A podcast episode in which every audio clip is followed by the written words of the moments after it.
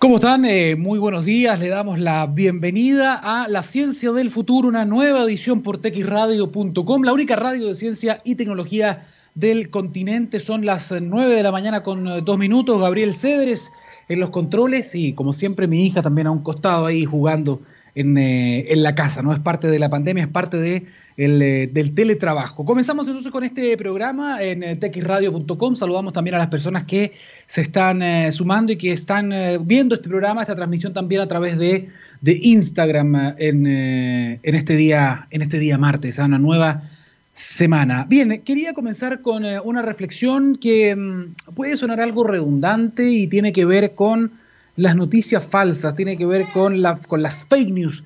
Eh, siempre se dijo que estábamos en la era de la información, sin embargo hay varios especialistas que dicen que estamos ahora en la era de la desinformación, abundan los sitios con información de la que nadie se hace cargo, abundan las personas que eh, comentan teorías conspirativas, remedios milagrosos, eh, realmente información que no está chequeada, información que no vale la pena e información que lamentablemente se comparte seis veces más rápido que las noticias reales.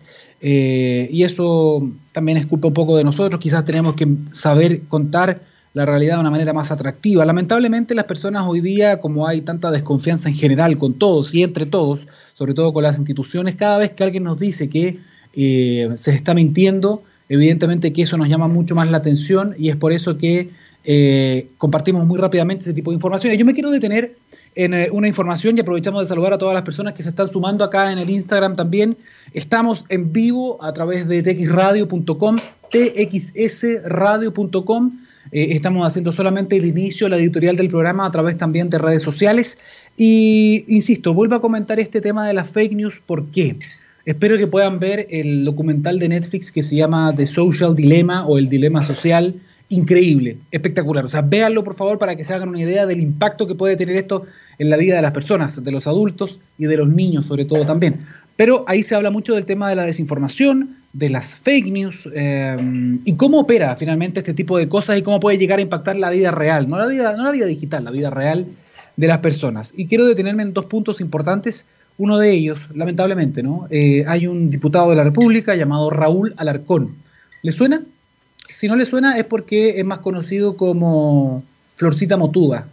Eh, buenos días, buenos días. Saludos al Calafate ahí de Santa Cruz, nos, saluda Luisa. Eh, bien, Florcita Motuda, lamentablemente, lleva varias, varios tweets en sus redes sociales como diputado de la República, llamando a considerar el consumo, buen día Miriam, el consumo de dióxido de cloro, el consumo de dióxido de cloro como una cura o como un tratamiento para COVID-19. Y eso es, lo decimos con todas sus letras, lo hemos dicho varias personas acá en TX Radio, es peligroso, es peligroso y em, puede hacer mucho daño. El dióxido de cloro, el MMS o el... Tiene diferentes nombres, ¿no? Eh, es tóxico, no hay otra lectura, no hay otra lectura que hacer, eh, lo han dicho todas las sociedades científicas, lo ha dicho el CDC de Estados Unidos, el ISP en Chile, la EMA en Europa, eh, la FDA también en Estados Unidos, la OMS. Leo Gallardo, ¿cómo estás? Muy buenos días. Eh, por lo tanto, esto es peligroso y esto contraviene toda la evidencia que existe respecto de el uso de esta sustancia que se usa como blanqueador, que es un desinfectante industrial. Eh, esto no se tiene que beber en ningún tipo de solución ni en ningún tipo de dosis. Y no es que yo sea parte de un plan de conspiración que quiero que la gente muera, no, todo lo contrario. Esto está probado. Hay un montón de otros medicamentos que sí se están probando, eh, eh, que cuentan con amplio consenso científico, al menos en que tienen posibilidades, por ejemplo, como la ivermectina. Pero, pero el dióxido de cloro no está dentro de esas alternativas. Eh, y esto es muy importante que se sepa. ¿Por qué? Porque el diputado Florcita Motuda nuevamente ha salido a comentar y a decir que es una opción a considerar e incluso ha atacado a presidentas o a presidentes de sociedades científicas como la eh, microbióloga, la doctora Bertoglia, por ejemplo, que le ha tratado de hacer ver que está equivocado con, evidencia y además con, mucho respeto. Eh, y sin duda persiste en esta información. Así que eso es peligroso. Esperemos que la Cámara por lo menos pueda hacer algo porque lo que está proponiendo este diputado de la República es perjudicial. Hay personas que han fallecido por el consumo de esto pensando en que va a curar el coronavirus. Entendemos que hay miedo, entendemos que queremos eh, una cura, queremos certeza, pero todavía no la hay. No la hay y es importante que las personas que ostentan cargos populares, ¿no? de elección popular, sean responsables y puedan, eh, puedan eh, entregar mensajes que al menos vayan a proteger a la población o no la, o no la pongan directamente en riesgo. Todavía no hay una vacuna, todavía la única vacuna es la vacuna social, la distancia, el lavado de manos y el uso de mascarilla. No hay otra alternativa todavía mientras se están estudiando algunas de las vacunas y algunos tratamientos experimentales. Dicho eso, no comparta más, por favor, cosas que son falsas, cosas que no están comprobadas, porque eso puede hacer mucho daño.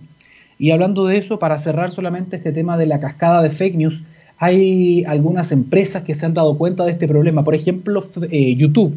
YouTube tiene un algoritmo que mm, va filtrando los nuevos contenidos, los nuevos materiales. Ellos dicen tener una, una campaña muy fuerte contra la desinformación, contra los videos con noticias falsas o estas teorías conspirativas, y tienen un algoritmo que va filtrando este material. Sin embargo, ayer fue noticia porque se dieron cuenta que, por muy avanzado que sea el algoritmo, no es capaz de eh, discernir entre efectivamente lo que es real y lo que no, lo que es eh, información falsa o no, lo que es desinformación o información útil. Por lo tanto, van a volver a utilizar también eh, agentes humanos, personas que puedan filtrar el contenido para separar la paja y el grano. ¿no? Eh, y eso es muy importante porque también eh, establece que los algoritmos no pueden ser los únicos responsables en discernir qué es lo que vamos a consumir y lo que no. Y un dato más para cerrar.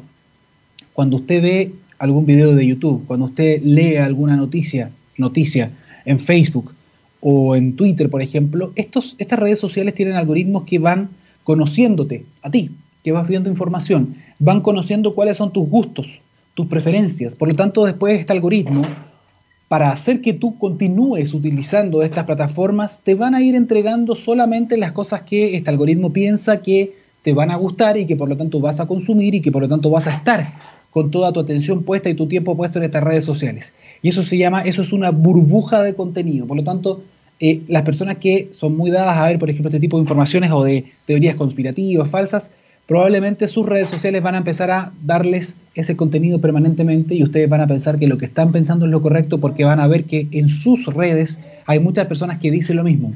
Esto es, esto es cómo funcionan las redes sociales. Tienen que tener mucho cuidado con esto. Es por eso que ojalá que la información que ustedes puedan consumir sea información chequeada, información que esté respaldada por eh, científicos o al menos por una línea editorial. Dicho esto, eh, les quiero adelantar que el programa de hoy va a estar muy, muy potente en cuanto a COVID. ¿Por qué? Tenemos la primera máquina en Chile que certifica la calidad de las mascarillas. No todas las mascarillas son iguales, no todas las mascarillas que usted puede estar comprando en la farmacia o en algún lugar o las que se hacen en la casa filtran de igual manera las partículas. Ya sabemos que hay mucho más aerosoles, es decir, partículas con virus que están flotando en el aire. Por lo tanto, el uso de la mascarilla y el tipo de mascarilla es cada vez más importante. Y también vamos a estar hablando de una máquina que va a llegar a Chile muy pronto, que es una máquina que hace poco se liberó en Reino Unido, que promete decirte o confirmar si es que tú tienes COVID en segundos.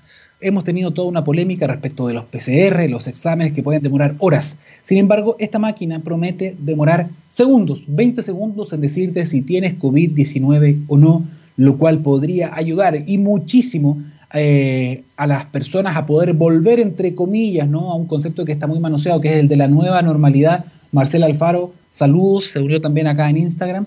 Por lo tanto, vamos a estar hablando de estas dos cosas, tecnología de punta, una de ellas hecha en Chile, la otra va a llegar a Chile para poder eh, combatir o mejorar nuestro combate contra esta, esta pandemia. Dicho eso, entonces, les presento a mi hija que está gritando ahí. Bueno, eh, vamos a comenzar entonces este programa, La Ciencia del Futuro por txradio.com. Las personas que nos están escuchando pueden, si quieren, ingresar también es txsradio.com y vamos a comenzar eh, ahora con el programa. Despedimos esta transmisión de, Instagram.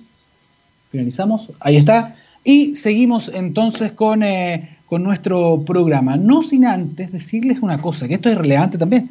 Huawei trabaja permanente e incansablemente para derribar la brecha digital y satisfacer las necesidades de Chile y el mundo en materia de conexión. La empresa tiene como propósito que los servicios digitales sean más accesibles para todos. Y busca soluciones en base a investigación y desarrollo para transformar la industria de la tecnología, aportando operaciones más eficientes, nuevos modelos de negocios y mejores experiencias para las personas. Huawei, llevar lo digital a cada persona, hogar y organización para un mundo inteligente y totalmente conectado. Esto es muy, muy relevante. Bien, vamos entonces a hacer la primera pausa del programa. Está don Gabriel Cedres. Esto es Taking Off, The Cure en texradio.com, científicamente rockera. Vamos y volvemos.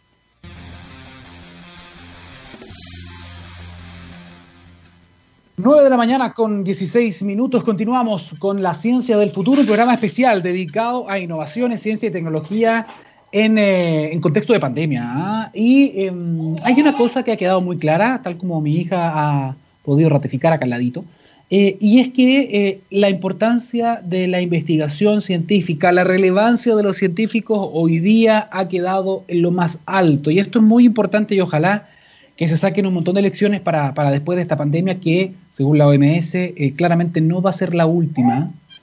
probablemente van a aparecer más virus, o bacterias, eventos o agentes patógenos que pueden generar enfermedades. Por lo tanto, en la investigación científica, en lo que es la búsqueda de tratamientos, de vacunas y también de, poder analizar de qué manera podemos defendernos mejor es muy, muy relevante. Y Chile, chuta que ha aportado y mucho. Y ahora vamos a estar hablando con una investigadora, una mujer que ha ayudado mucho ella junto a su equipo en la Universidad de Santiago, justamente en este mismo contexto y en este mismo espíritu. Tomamos contacto hasta ahora con eh, María Neira, ella es la directora del laboratorio LICTEX de la Facultad de Ingeniería de la USACH, de la Universidad de Santiago. María, bienvenida. Hola, muchas gracias, buenos días. Muy buenos días para todos. Muy buenos días, gracias por conectarte con nosotros. Sabemos que estaba ocupada y entendemos, y esto lo podemos soplar, ¿ah? que a diferencia incluso de otras universidades o de otros laboratorios, ustedes se, las, se las han ingeniado para poder trabajar de manera presencial al menos algunos días. Cuéntame cómo ha sido eso. Claro, nosotras, eh, bueno, decir que nosotros somos un equipo eh, de mujeres, Listec que está conformado 100% de mujeres, ahora se nos han integrado dos investigadores más para ayudarnos en todo este, en todo este equipamiento que hemos, que hemos realizado, que hemos implementado. Y hemos ido a partir de marzo, comenzamos a ir eh, así como una vez, creo que fue en marzo, después del 17 de marzo donde se cerró todo, y ya en abril empezamos a tener horario eh, una, dos, hasta tres veces en la semana. Y era, y era necesario ser presencial porque para poder implementar todo el equipamiento que decidimos trabajar para hacerlo, había que hacerlo así. No nos podíamos quedar en la... Eh, no, no podía ser teletrabajo todo. Y lo logramos, comenzamos con la implementación primero de las pantallas faciales y después eh, ahora ya tenemos implementado todo el equipamiento para testear mascarillas y ropa quirúrgica. ¿ya? Que esto es relevante porque eh, en Chile no existían laboratorios que pudieran testear estos, estos insumos o estos eh, productos de protección. Y si no hay testeo, nos podemos saber cuánto protege, no si nos estamos protegiendo o no con lo que estamos usando. ¿Ya? Y, y el, el, espíritu de la universidad y también de nuestro laboratorio es súper importante el tema de que el conocimiento esté involucrado con el, con el medio, que no esté en cuatro paredes. O sea, nosotros tenemos claro, o muy claro, que el conocimiento tiene que ser para el servicio de la comunidad. No puede estar en cuatro paredes, después hacer un paper y, ese paper a lo mejor no se difunde. La idea es que sea más práctico, que esté al servicio de la comunidad.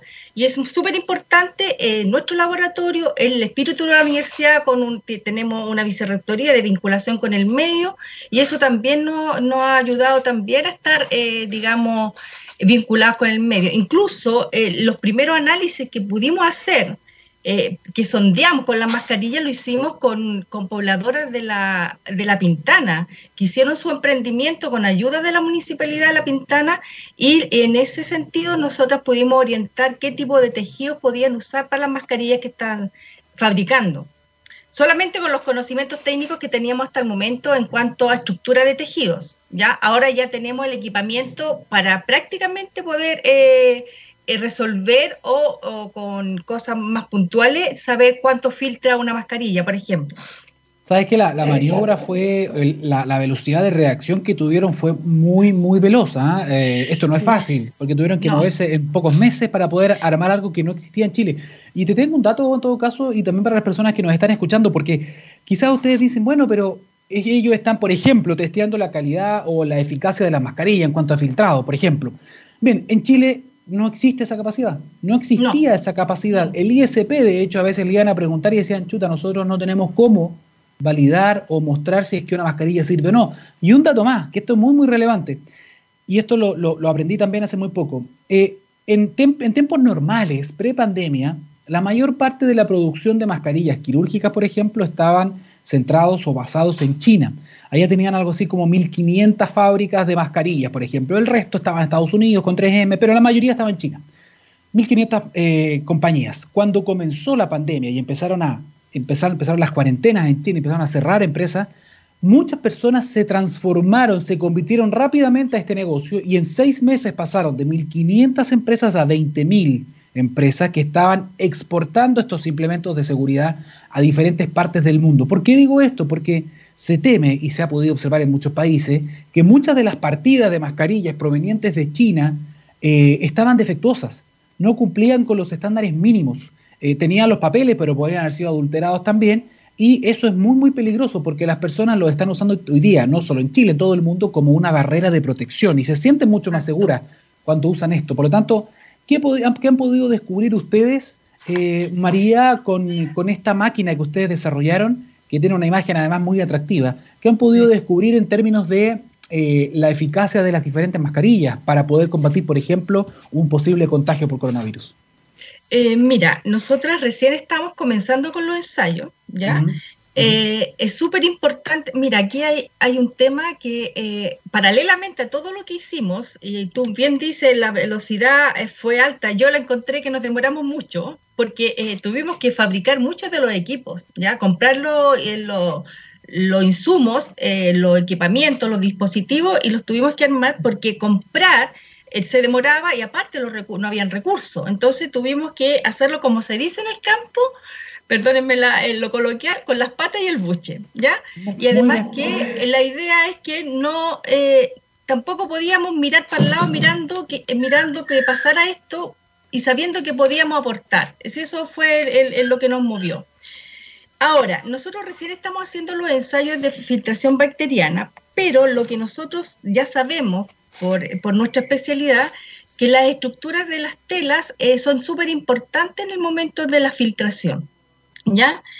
Eh, inicialmente todas las mascarillas que venían del extranjero o que vienen del extranjero entran como dispositivos médicos acá a Chile, pero no hay una normativa que le exija ser certificadas. Y eso es, yo creo, eh, terrible porque no, no hay una exigencia, no, porque el, dispositivo médico, la mascarilla está dentro del dispositivo médico y no está catalogado como EPP, ni aquí ni en otra parte del mundo, no están catalogados como EPP. Y aquí en Chile, por la, por la legislación que existe, eh, que es de los años 80, eh, solamente se le exige certificación a los EPP, a los elementos de protección personal. Las mascarillas no están las mascarillas quirúrgicas no están catalogadas o no están dentro de ese, de ese estándar. Por lo tanto, no se le exige una certificación.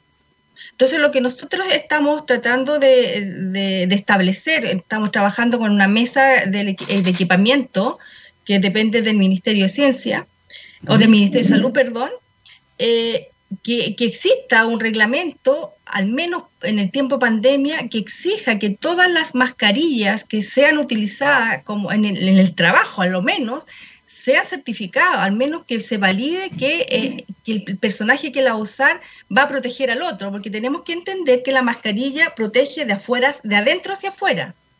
Yo infectado tengo que usarla para no infectar al otro. Ahora, como estamos en un, momento en que no sabemos quiénes son asintomáticos, quiénes estamos contagiando, la idea es que lo usemos todos. Pero yo estoy, estoy protegiendo al otro.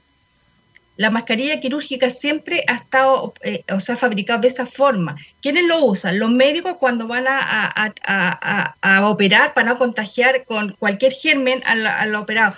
la gente con enfermedad infecciosa, lo hospitalizada con enfermedad infecciosa, también la tiene que usar para, perdón, para no contagiar al resto. ¿Ya?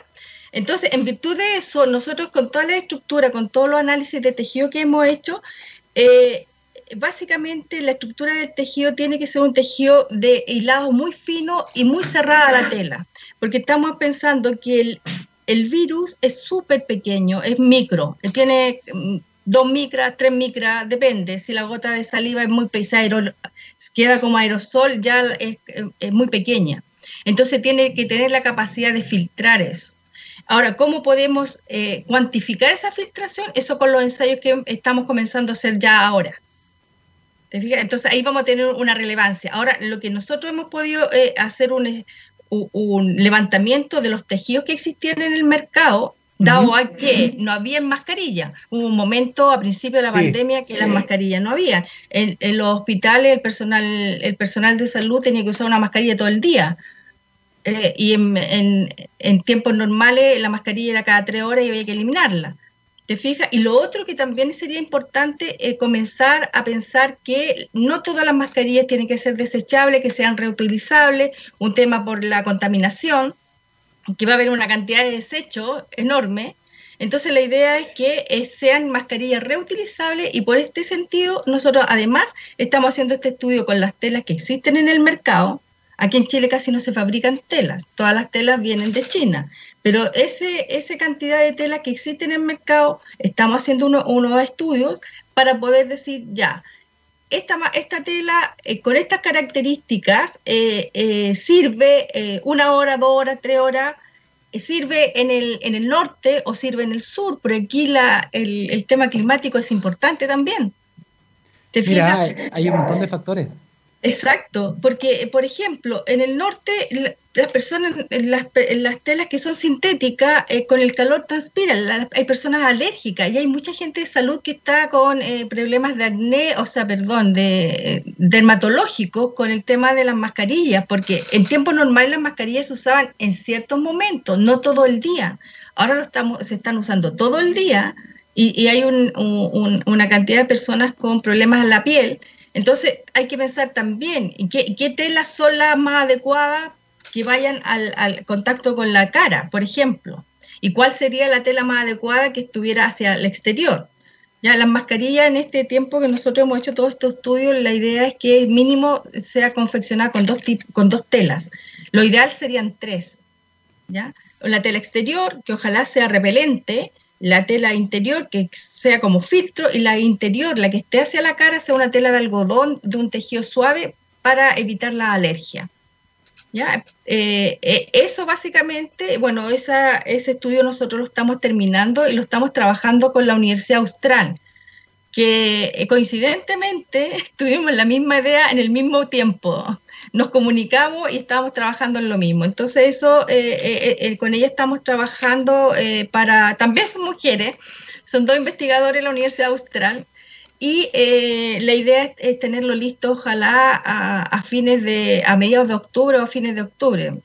y no hemos demorado porque pensábamos hacerlo antes. Y la idea es difundir este conocimiento en todas las redes había y por haber para que la información llegue a todas partes ya eh, de forma gráfica, en, por internet, por aplicaciones, pero hay lugares que no llega, no llega el internet, que no llegan las comunicaciones. Entonces, la idea es que se difunda en forma masiva y, sea eh, y sea lo más eh, pedagógico posible para que todo el mundo lo entienda y, y, lo pueda operar y se pueda operar. Ahora, hay mucha gente que nos pregunta ya, pero ¿qué tela sirve? Es que las telas son muchas y son eh, un tejido tiene tres variables: el grosor del hilo, la cantidad de hilos que pasan por pulgada y el, tipo de tejido. Entonces, mucha gente dice, ay, una tela de algodón, pero la tela de algodón es, antes era un saco de harina, una tela de algodón y una camisa es de algodón y son tejidos distintos, son formas, la mezclilla, el jeans que, usan, que usamos es de algodón y una tela de camisa fina también es de algodón. y son tejidos distintos. Entonces es, muy difícil porque generalmente el colectivo se queda con el, eh, con el, nombre comercial de la tela, el nombre y, queda por ese tela. Por ejemplo, el raso y toda la gente asocia el raso con una tela brillante eh, de ropa interior o de los disfraces de... Pero también hay rasos de algodón. ¿Te fijas? Entonces... No, hay eh, muchas variantes y ustedes los manejan todo. Claro, entonces es muy difícil para el público, eh, para el público, nosotros decirle, ah, esta es la tela, no, porque hay una variedad. Entonces, eh, eh, la idea es que después de este estudio que publiquemos, sea lo, más práctico, lo más pedagógico posible para que el entendimiento, el conocimiento llegue a todos. ¿Lo van a hacer a modo de paper? las dos, sí, y también de y, y, abierto, digamos, se va a publicar, aquí no va a haber marca registrada de nada, si la idea es que el conocimiento sea, este, sea un aporte para toda la comunidad. Eh, y de todas maneras, paso el dato, nosotros tenemos redes sociales, que en arroba listecusach, donde nos preguntan, estamos dispuestos a, a, orientar, y de hecho lo hemos hecho hasta ahora, orientar al principio a muchos fabricantes, a muchas personas que se convirtieron en hacer mascarilla en este tiempo de pandemia, que no, que sus empresas quedaron sin, eh, no operativas, se reinventaron y, nosotros los primeros meses hicimos muchos ensayos a tejidos para ir orientando a este fabricante qué tela era la más adecuada. Y fueron muchos, o sea, no, sé cuánto, pero mucha gente, y lo fuimos orientando de acuerdo a la estructura del tejido. Todavía no teníamos el equipo de filtración bacteriana, que es más, que podemos cuantificar cuánto, cuánto filtra pero sí eran, eh, como eran mascarillas para el uso común de nosotros, para ir a comprar, eh, el, indicador que teníamos era el poro de la tela. Podíamos medir eh, cuál era el diámetro del poro del tejido principal. Y como era en capas, podía resultar bastante bueno. Era peor a nada en realidad. Era mejor que nada, perdón. Entonces, en, ese contexto hemos trabajado y además ahora lo que estamos haciendo, se nos unió a nosotras una investigadora que es Karina Saavedra, perdón, Bravo, Karina Bravo, ella está trabajando en el tema de, eh, es que nos resultó, nos, nos, nos llegó una inquietud. Hay muchas empresas o muchos dispositivos que están sanitizando eh, lugares, espacios públicos pero nos estamos preguntando, ¿y quién verifica la efectividad de esa sanitización? ¿Cuánta es la carga bacteriana que logró eliminar?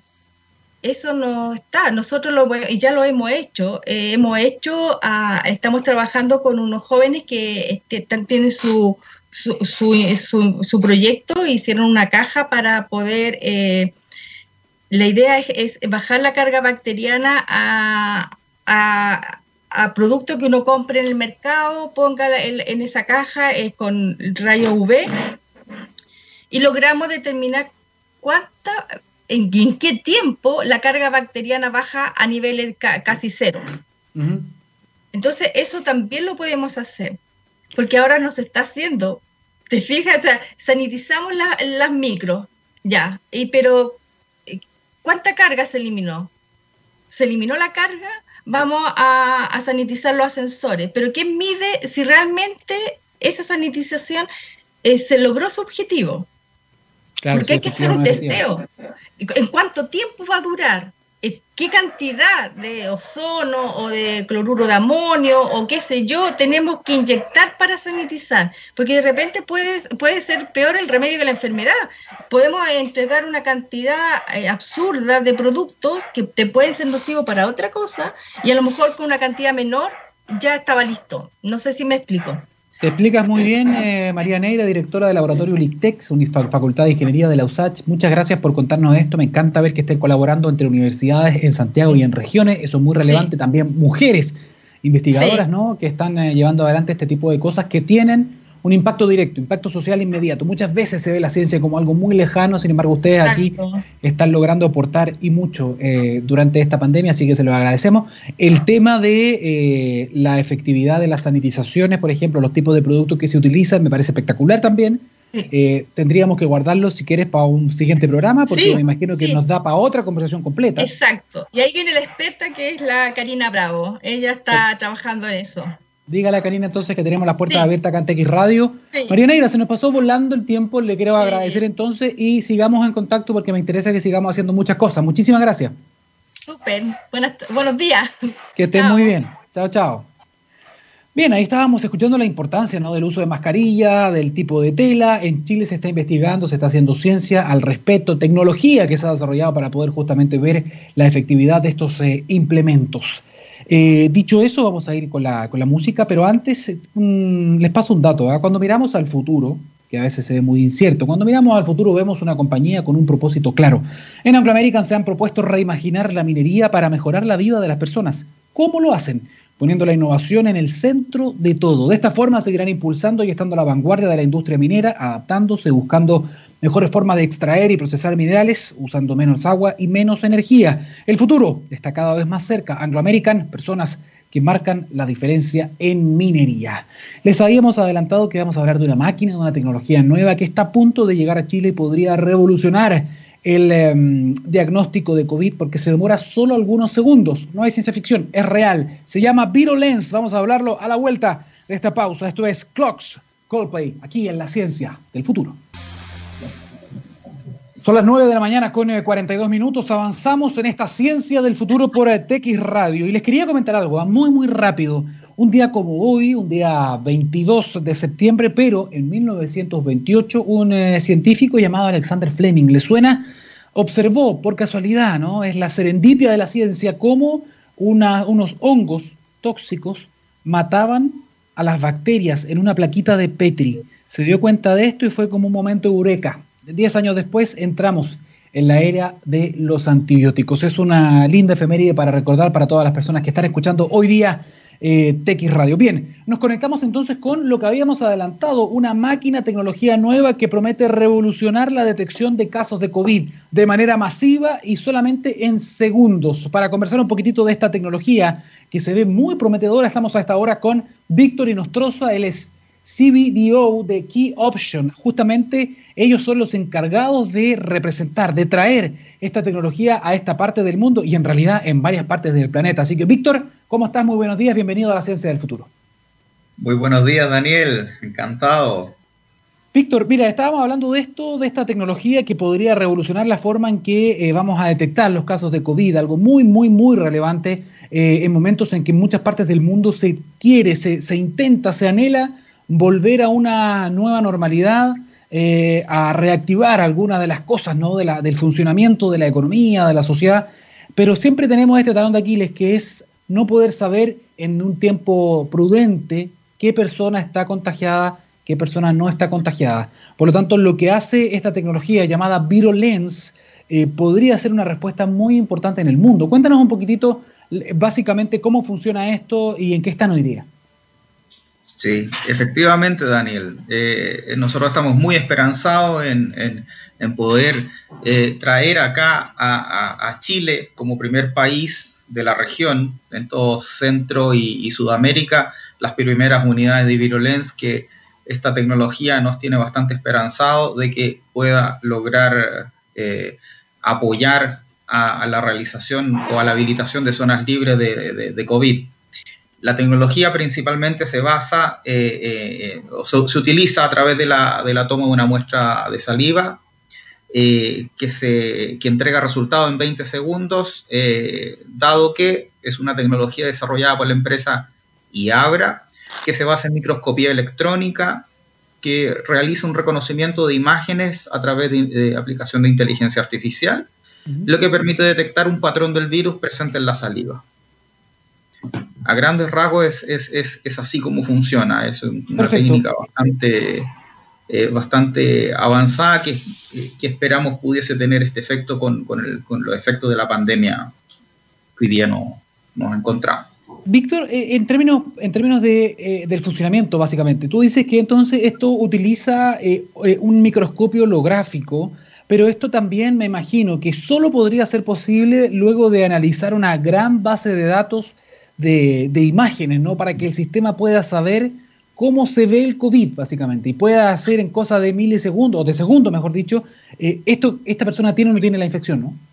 Efectivamente, el proceso de detección se basa principalmente en hacer un análisis en diversas longitudes de onda para lograr identificar la morfología del virus y hacer el contraste, la diferencia para poder identificar que efectivamente es COVID y no es otro virus o es otro, otro patógeno.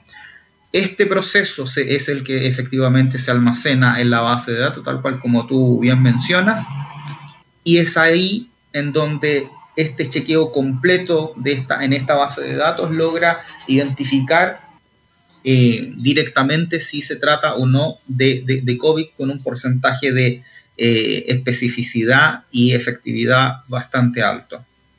Ahora, cuando uno escucha eh, sobre esta tecnología, sobre Virulence, cuando vi el video promocional y decía, esta máquina detecta en 20 segundos si una persona es positiva o negativa a COVID-19, uno piensa, no, esto debe ser una noticia falsa, porque nos acostumbramos tanto a este cuello de botella, al problema que significa hoy día el único método aceptado oficial, que es la prueba por PCR o el examen de PCR, que sabemos que ha generado un montón de problemas, no solo en Chile, en muchas partes del mundo, porque Lamentablemente, esto es una prueba que, tiene un nivel de sensibilidad muy alto, aceptable, pero que se demora mucho en entregar el resultado. Por lo tanto, cuando me decían, oye, esto es una máquina que en 20 segundos te dice, uno dice, no, algo aquí no está funcionando. Pero es impresionante porque además detrás de esto no solo está Iabra, como tú mencionaste, hay dos gigantes también de la tecnología que están poniendo su soporte, que están detrás de esto también, ¿no? Eh, que estamos hablando de Intel y de, y de Dell. Es decir, aquí hay una fusión de gigantes de la tecnología, de la ciencia, que bueno, se la jugaron y desarrollaron esta tecnología.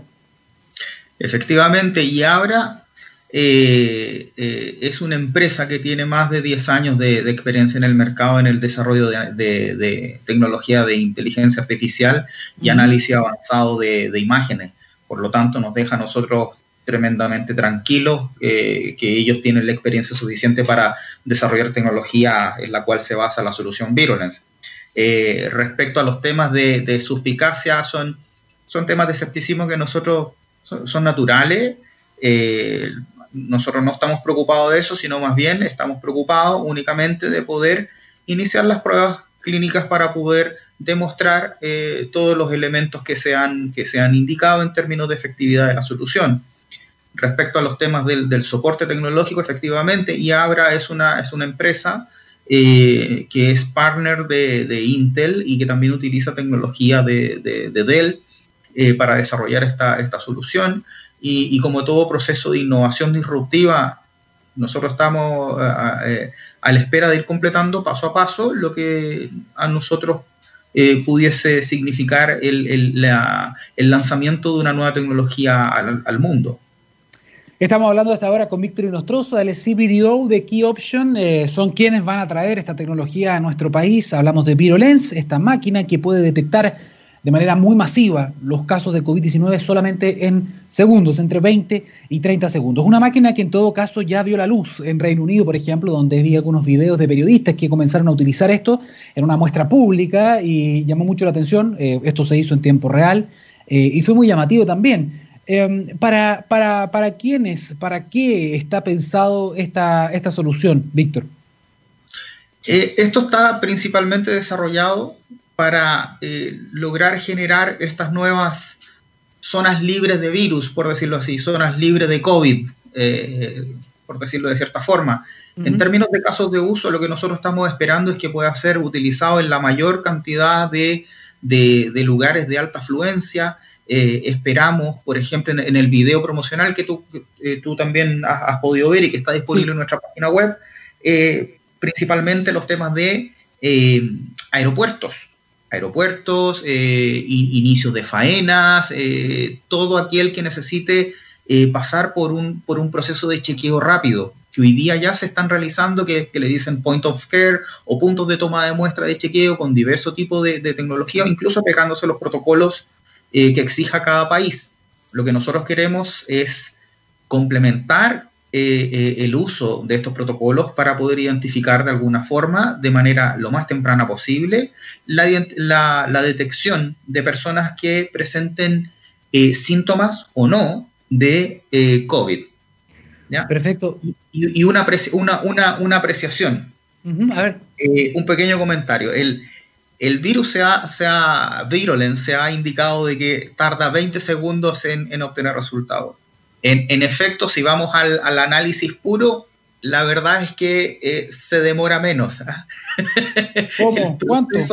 el proceso de análisis puro de detección del virus demora 5 segundos.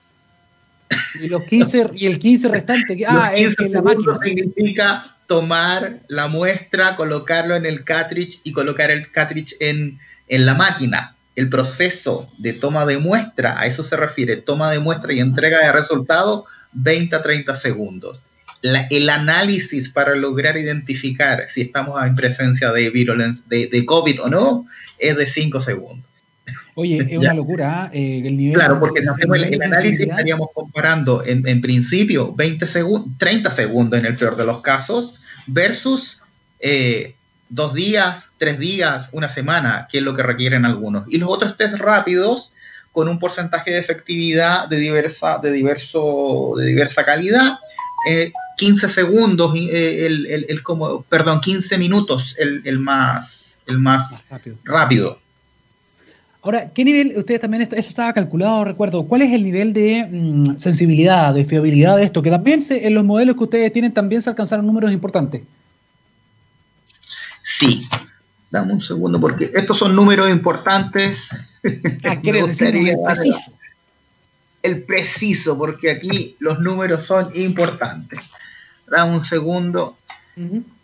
Eh, comentarte que, a la fecha lo que nosotros estamos realizando es iniciar pruebas, eh, pruebas clínicas con otras instituciones que de momento no, estamos autorizados a mencionar hasta que se, publique el resultado, pero estamos bastante eh, ansiosos, por decirlo así, de esperar los resultados porque probablemente pudiésemos obtener resultados mejores de lo esperado.